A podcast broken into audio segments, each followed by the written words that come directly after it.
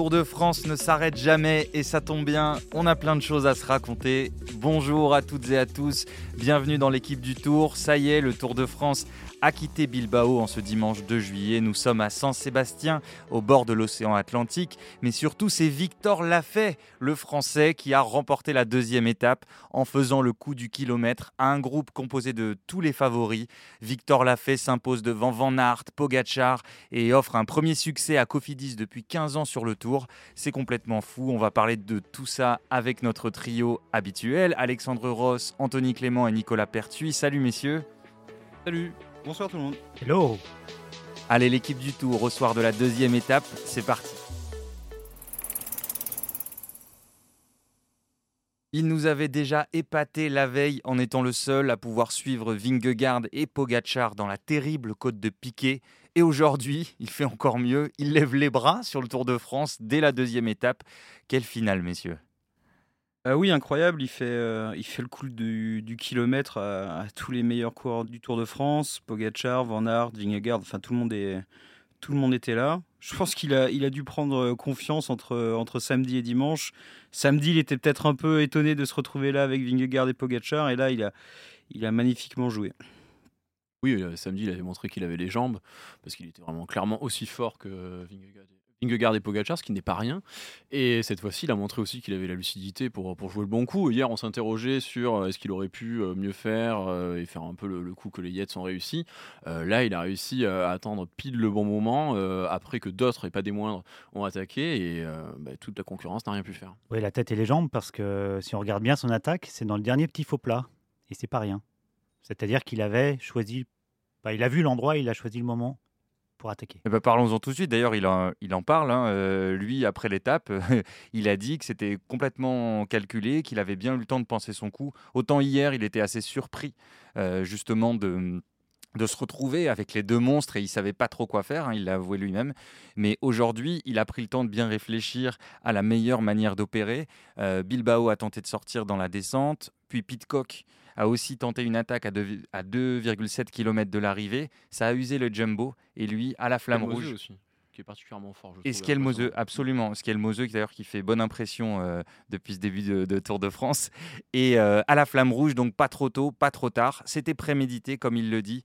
Euh, le flair pour sortir au bon moment, c'est parfait pour lui. Là, oui, c'est un véritable coup de spécialiste. Euh, le, coup du kilomètre, c'est un classique euh, du cyclisme, mais ça marche pas euh, tant que ça, et bah, pas si souvent. Et il fallait y arriver. Après, il a été aussi servi par les attaques précédentes. Le fait que Van Aert ait, plus grand monde pour, pour l'amener, qu'il s'épuise à aller chercher Bilbao, il a su tirer vraiment profit de toutes les attaques qu'il a vues précédemment, et c'est ce timing parfait et son talent fou qui ont aussi fait la différence. Parce que c'est bien beau d'avoir l'idée, mais il faut avoir les jambes pour les concrétiser. Oui, parce que on parle de Victor Lafay quand même, c'est-à-dire qu'au départ du Tour de France, quand on cite la liste des potentiels vainqueurs d'étape, on cite, euh, soyons honnêtes, on met peut-être une cinquantaine de coureurs avant lui, non, Alexandre? Ah bah oui, oui, clairement. D'ailleurs, euh, on a un concours de pronostics entre nous. je crois que personne n'a joué l'a fait ni hier ni, ni aujourd'hui. Même après hier, on l'a pas respecté. non, mais on se demandait, il a pu rentrer, il a pu rentrer dans la descente. Apparemment, il a des jambes de feu. Anthony Pérez, son compagnon de chambrée, se moquait presque de lui. Donc ça nous crédibilise dans notre surprise, j'allais dire, puisque même Anthony Pérez a dit en gros, il entendait Lafay lui dire J'ai des jambes de fou, il faut que je tente quelque chose, il faut que je tente quelque chose. Et il lui disait Oui, oui, oui, oui, ça va, t'as raison, t'as raison. J'étais au bus de, de Cofidis et justement, Anthony Pérez racontait que pendant qu'il était encore sur, sur la route, un autre coureur lui demande qui a gagné l'étape et il dit bah, C'est Lafay, en rigolant. Et en fait, c'est qu'après, à la ligne d'arrivée, qu'il apprend que euh, bah, sa blague était, c'était réellement produite. Donc ça veut dire que oui, il, n'imaginait pas trop. Et c'est vrai que tous ses coéquipiers de chez Cofidis euh, disent que euh, la fée, c'est un jour on, un jour off. Bon là, il vient de faire deux jours on d'affilée et que c'est le coureur le, plus imprévisible parce que tout le monde connaît son talent, mais c'est quelqu'un qui est vraiment sur, courant alternatif. Alors il a eu beaucoup de problèmes dans sa carrière, c'est quelqu'un qui a une santé fragile, mais son talent est indiscutable et maintenant tout le monde le connaît. Oui, bah, j'ai dit hier hein, dans l'émission, il suffit de regarder cette arrivée euh, sur le Tirreno l'année dernière. C'est arrivé très difficile où elle a attaqué deux fois euh, les meilleurs coureurs qui sont là. Et il avait fait troisième. Donc non, non, c'est un coureur, on le sait, sur ce type d'effort. Alors c'est souvent les arrivées en faux plat montant pour Mais tu avais un doute quand même sur la capacité à, passer au sommet avec les meilleurs quand même aujourd'hui. Oui, dans, sauf que bon, dans le Oui, d'accord, mais sauf qu'il est en forme et que ça n'a pas monté tout à bloc non plus. Donc c'est monté vite. Mais euh, Puis il y a eu la jonction après, parce que voilà. parce qu'on le rappelle, on y reviendra peut-être tout à l'heure. euh, Il y a, il y a quand même, on a quand même eu encore le duel Pogacar-Vingegaard. Enfin, on a fait deux jours de tour. On a l'impression d'être en troisième semaine quasiment. On, y on, en- on en parlera peut-être en fin d'émission si on, si on a un peu le temps. Il y a eu une jonction, il en a profité, mais euh, mais il a des jambes de feu. Et là, en ce moment, euh, bah, il a les jambes que tu décrivais sur Tirreno. euh, il a les jambes de sa vie, non Il a les jambes de sa vie, mais une carrière, ça tient à pas, à pas grand-chose. Moi, je me rappelle, euh, fin 2019, euh, il devait pas être conservé chez Cofidis parce qu'il n'avait pas marché. Il avait eu de- de- deux opérations au niveau du fémur, des excroissances osseuses. Et euh, Samuel Belnou, son entraîneur actuel, a eu l'idée de l'emmener en altitude avec le groupe qui était autour de Guillaume Martin. Il était le seul, c'est la première fois qu'il allait en altitude, c'est le- il était le seul à pouvoir suivre Guillaume dans les montées euh, en Sierra Nevada. C'est ce qui lui a permis de rester chez Cofidis parce que Samuel Belnou a réussi à convaincre Cédric Vasseur de le garder. Donc aujourd'hui, il gagne une étape. Bravo à, Samuel Belnou d'avoir convaincu euh, Cédric Vasseur euh, de, le garder, mais surtout bravo à, Victor Lafay parce qu'effectivement, une carrière s'est fait beaucoup de bas et très peu de haut. Aujourd'hui, c'est le très haut. Alex, ce coureur-là, il a une gueule, il a un tempérament, il a une espèce de nature, pas de franc-parler, mais une espèce de détachement comme ça. C'est un coureur qui peut créer une adhésion, qui peut créer un engouement, non?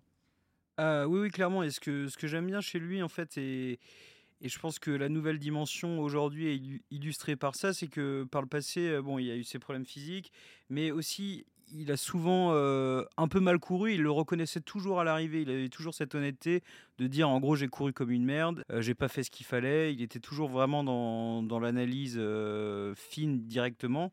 Et aujourd'hui, il court parfaitement. Et d'ailleurs, à l'arrivée, il a même raconté que finalement, aujourd'hui, il se sentait moins bien qu'hier, qu'il avait un point de côté euh, sur la dernière. euh, Enfin bon, voilà, le, le panache. raconte qu'il lui demande comment ça va pendant l'étape et il lui dit Moi, je suis pas terrible. Comme quoi, il est irrégulier. Tu parlais de son irrégularité hier, il est irrégulier même au cours d'une d'une journée. Bah ouais, ouais, clairement. Et puis euh, voilà, après, maintenant, ça va être intéressant de voir euh, comment il va gérer tout ça et, et euh, vers quoi il va, il va basculer.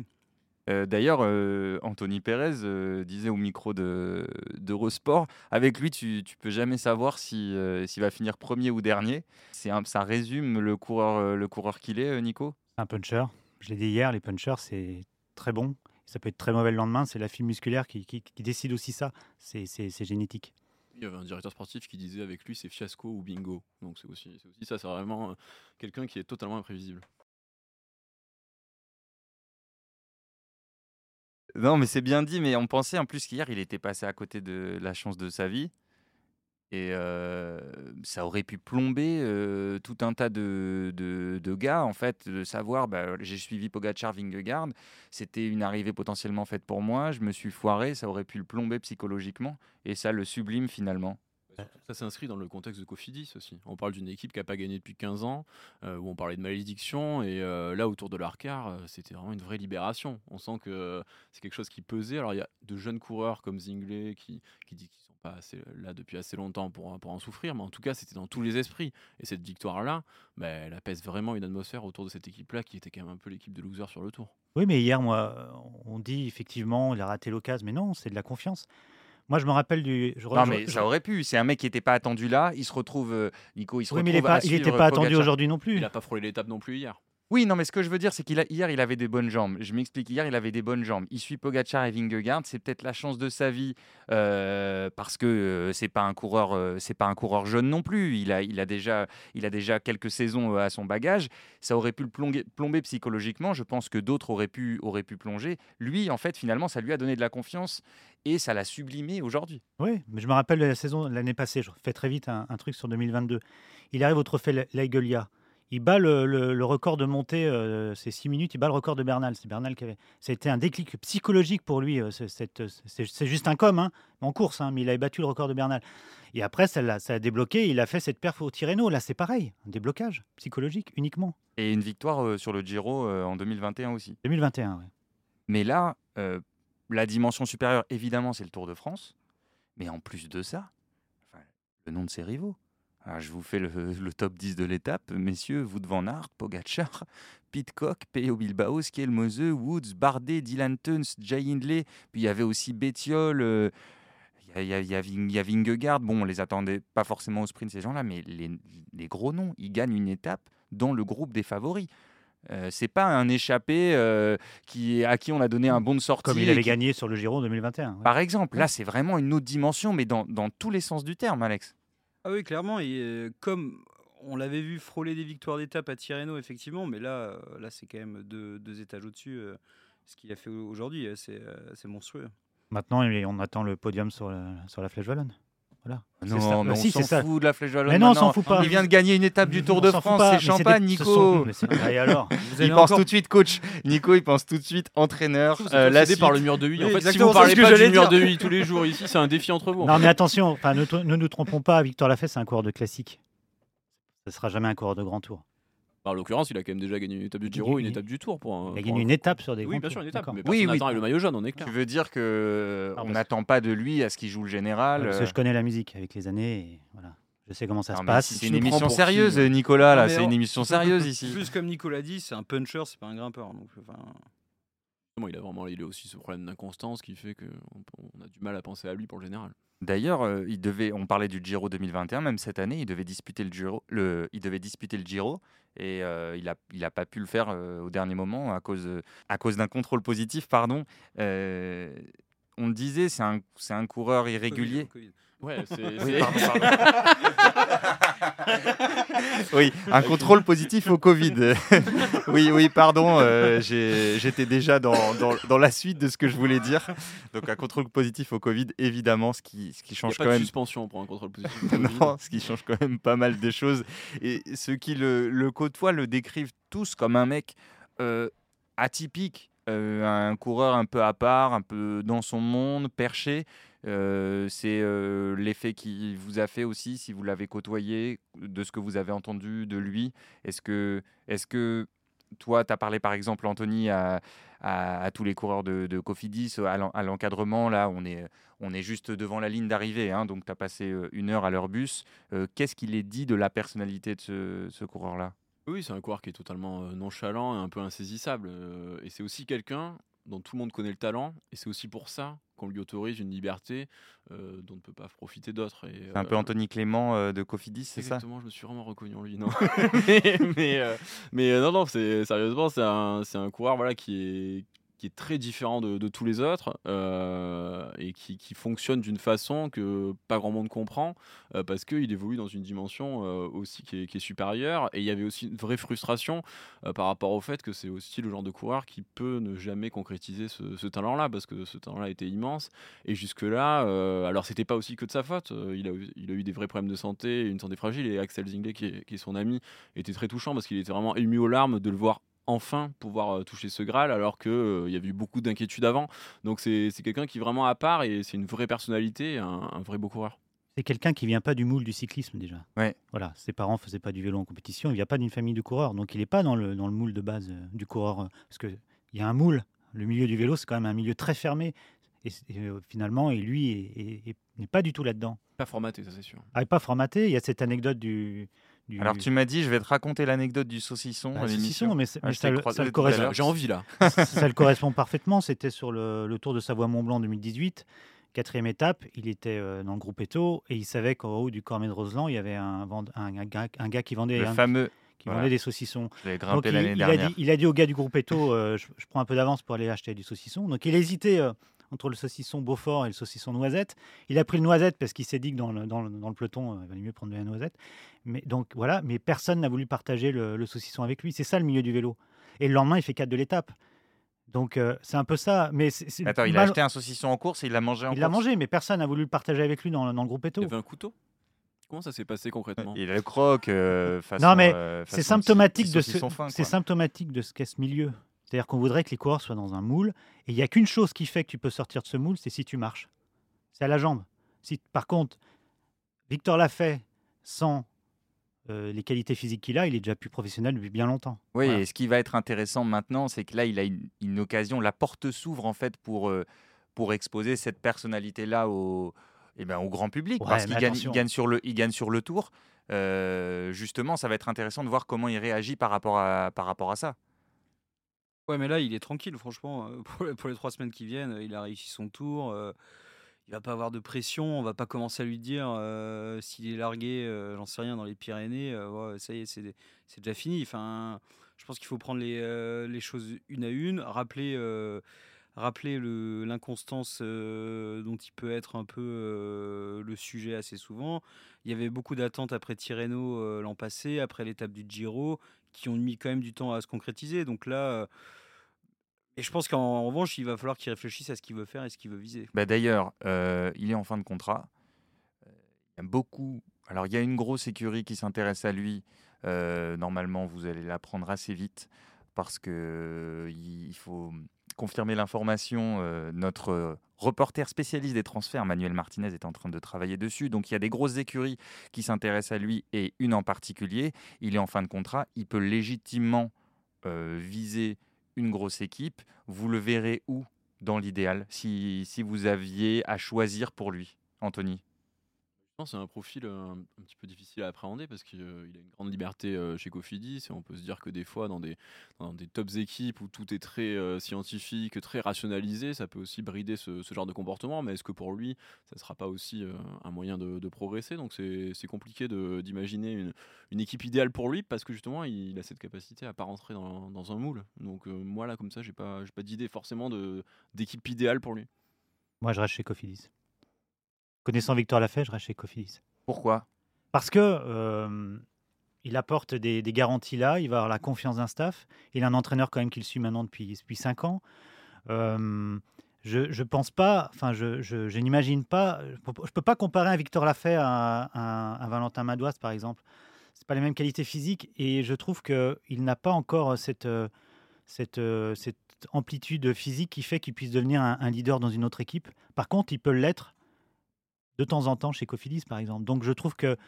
Voilà, il aurait plus de liberté, il gagnerait sa liberté avec un leadership euh, assumé et logique euh, en restant chez Cofidis. Et puis, puis à un moment, il euh, faut arrêter de penser que, c'est, que l'herbe est plus verte ailleurs. les coureurs, aujourd'hui, pour les connaître un peu, sont quand même. ils ont en main des choses. Euh, ils sont aussi leurs propres patrons, c'est-à-dire que c'est un peu une, petite entreprise, un coureur. Hein. il peut faire des choses lui-même. Valentin Madouas fait beaucoup de choses en dehors de, de, de la Groupama FDJ, par exemple. Donc à Victor aussi de, mettre, en chose, mettre en place des choses pour qu'il continue à progresser. On l'a dit, 15 ans de disette sur le Tour de France pour Cofidis. La dernière victoire, c'était Sylvain Chavanel, en 2008 à Montluçon. Euh, qu'est-ce que ça représente pour cette équipe Et qu'ont représenté ces 15 ans de disette, Anthony?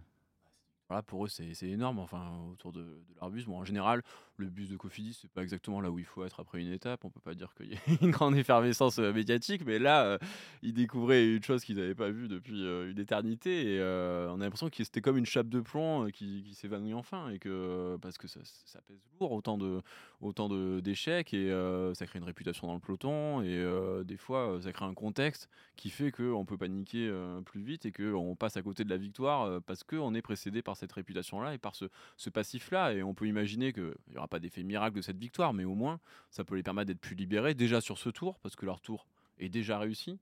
Ils viennent de passer quand même 15 ans où le tour était un échec, et puis au bout de deux jours, leur tour est une réussite. C'est un effet, on passe de rien à tout on peut reprendre l'histoire dans tous les sens. Si Nasser Boigny, par exemple, ne déraille pas euh, à 200 mètres de Milan-San Remo, euh, je pense qu'il gagne Milan-San Remo. C'est pas Arnaud Desmar qui gagne.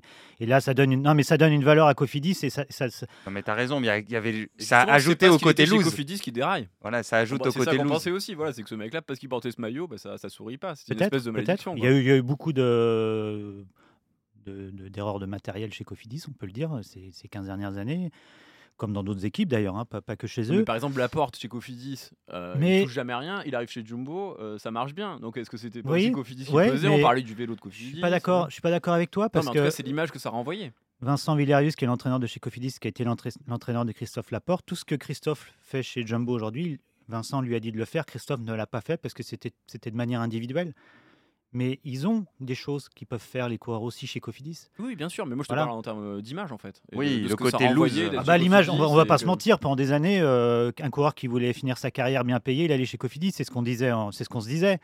Voilà, c'est plus le cas aujourd'hui.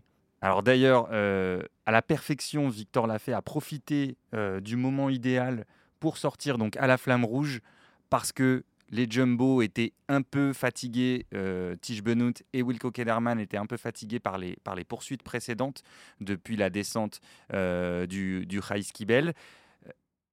Van Aert n'a pas réussi à revenir à temps sur Victor Lafay. On a vu Van Aert très agacé après l'arrivée, pas seulement après la ligne. Notre collègue euh, Pierre Mangeot l'a aussi vu très en colère au moment de monter dans son bus. Est-ce qu'il peut en vouloir à Vingegaard?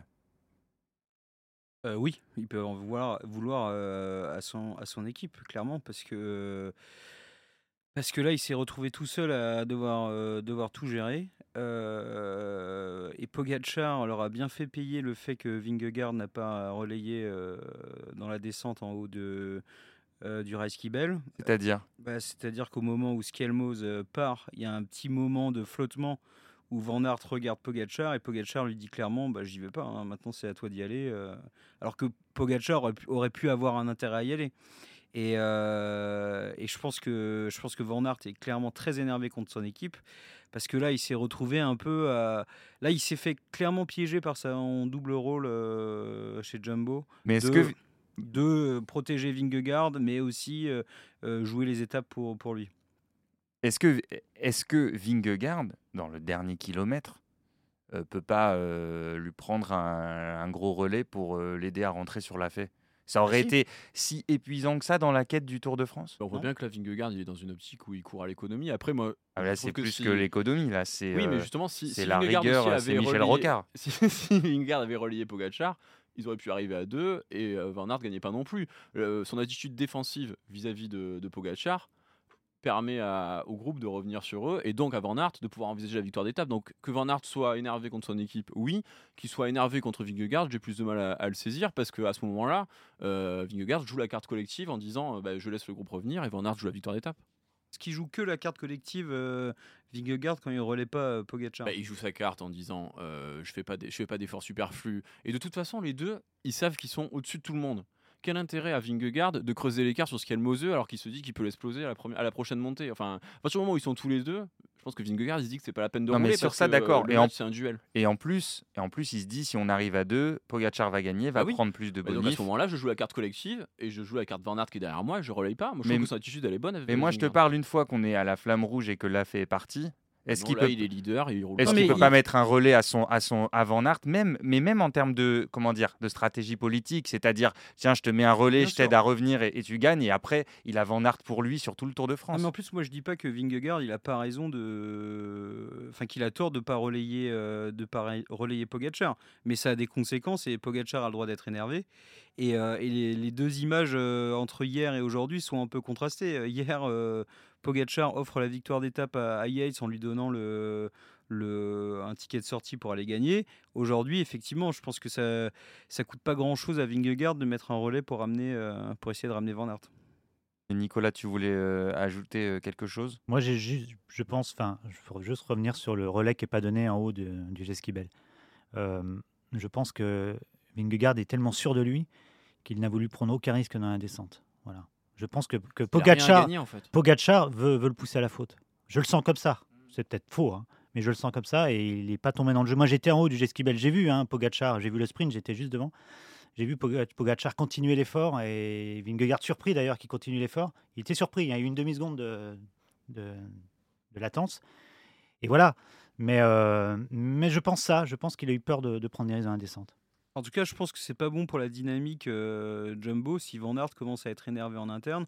On sait qu'en plus, il y, a, de grandes chances qu'il aille pas au bout du, tour euh, pour la naissance d'un enfant, mais aussi à cause des, mondiaux. Euh, donc là, s'il lui donne des arguments pour en plus avoir envie de se barrer plus tôt, c'est peut-être pas la meilleure, la meilleure stratégie quand on sait ce qu'il a fait l'an passé pour Vingegaard. Ouais, on va suivre ça avec beaucoup d'in- d'intérêt dans les, dans les jours à venir. Euh, en tout cas, on a du spectacle dès les premiers jours. Les deux grands favoris pour le maillot jaune qui sont euh, en tête euh, dans les dernières ascensions hier et aujourd'hui. Je le disais, c'est déjà la troisième semaine. Ça va être comme ça tous les jours dès qu'il y aura un peu de dénivelé, messieurs? le but de ce parcours, c'était qu'il se passe des choses d'entrée dès le, dès le premier week-end. Et donc, euh, ça, ça a apporté ses fruits. Et on sait aussi qu'avec euh, Pogacar, on le disait Mm. avant euh, la première étape, que c'est quelqu'un qui n'a jamais passé une occasion. Et là, la façon dont, il a de courir toutes les bonifs, de, de prendre tous les coups, bah, ça, ça le confirme. Euh, ce qui est un peu décevant en, matière de spectacle, c'est que Vingegaard n'est pas dans la même euh, dynamique, mais il a ses raisons. Et ça va justement construire une opposition style qui va pouvoir se, se répéter.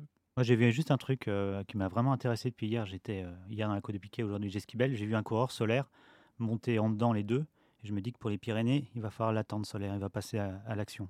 Alors, on a déjà vu un collectif UAE assez fort. On parlait du collectif déjà hier. Euh, Bierg était très très très fort aujourd'hui. Il a sorti plusieurs fois ses coéquipiers de sa roue. Il, est- il a d'ailleurs montré pas mal de signes d'agacement. Euh, il a l'air un peu, oui, un peu survolté ce Bierg. Il faut pas qu'ils prennent feu non plus les, les UAE, je pense. Euh, là, ils sont un peu euphoriques.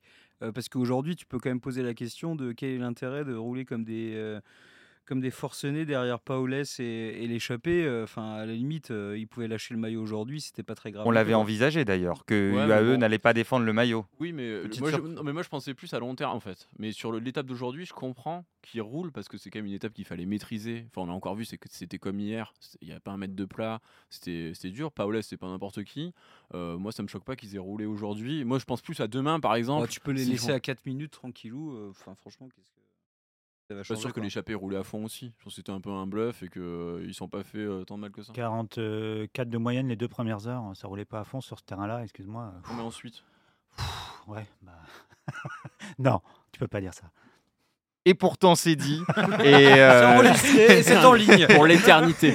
Bon, je crois qu'on va pas avoir le temps de, de parler de l'étape de demain, lundi, la troisième étape. Euh, Mais mais juste un mot sur un peu, un peu de casse quand même. Enfin, à la Philippe, pas dans le coup. Euh, Van Der Poel, pas du, du tout dans le coup. Tu parlais de Cosnefroy hier. euh, Pinot aussi. on- Pinot a, Pinot a, recu- a reculé. Euh, donc il y, a- il y a quand même. euh, Et On a vu toujours bien. et- Non mais Pinot c'est la bien. seule, euh, c'est la seule, comment dire, euh, c'est le seul résultat qui est un peu différent par rapport à hier. Parmi ceux, ceux que tu viens de citer, euh, Van Der Poel était déjà pas là hier, à la Philippe non plus, Euh, mais Pinot, on se disait hier il a les bonnes jambes et finalement euh, il passe pas. Bon, Euh, qu'est-ce que ça, qu'est-ce qu'on peut, qu'est-ce qu'on peut en tirer comme conclusion? Bah, on- on- il jouera pas le général et puis on, ve- on verra quoi. Comme ce qu'on disait avant le grand départ. Voilà, exactement. Retour à la, à la case départ. Quelque chose à ajouter, Oui, messieurs par avant qu'on rapport à demain, juste euh, j'ai vu un gars passer à bloc en haut du Jesquibel, Pedersen. Je sais pas pourquoi. Il était, euh, je sais pas, 4-5 minutes après le premier groupe. Je sais pas pourquoi. Parce que veux dire, demain, il s'est pas relevé. non, Sauf. non, non, il se chauffe. Demain, c'est sera là 2000 demain. demain, Ah oui. c'est 2600 mètres de dénivelé demain. C'est pas plat, hein. Pour lui, Girmay ou Pedersen. Euh, Philipsen. Moi, je l'ai vu. Philipsen, il est monté en dedans, le visage nickel. Moi, pour moi, c'est demain, Ah, c'est mais les mecs qui montent à bloc, tu dis qu'ils se préparent, les mecs. non, non, non, non, justement. Je dis Ah. que Pedersen, je comprends pas pourquoi il fait ça. C'est, c'est, c'est- Alors qu'est-ce c'est- que, que- ça, ça peut être quoi la raison? Je sais pas. J'en Ok. sais rien, j'ai pas de réponse à ça. On découvrira demain. Euh, merci messieurs, c'était très intéressant. Merci Alexandre Ross, Nicolas Pertuis et Anthony Clément. On le rappelle, victoire aujourd'hui pour le Français, le Lyonnais même, Victor Lafay.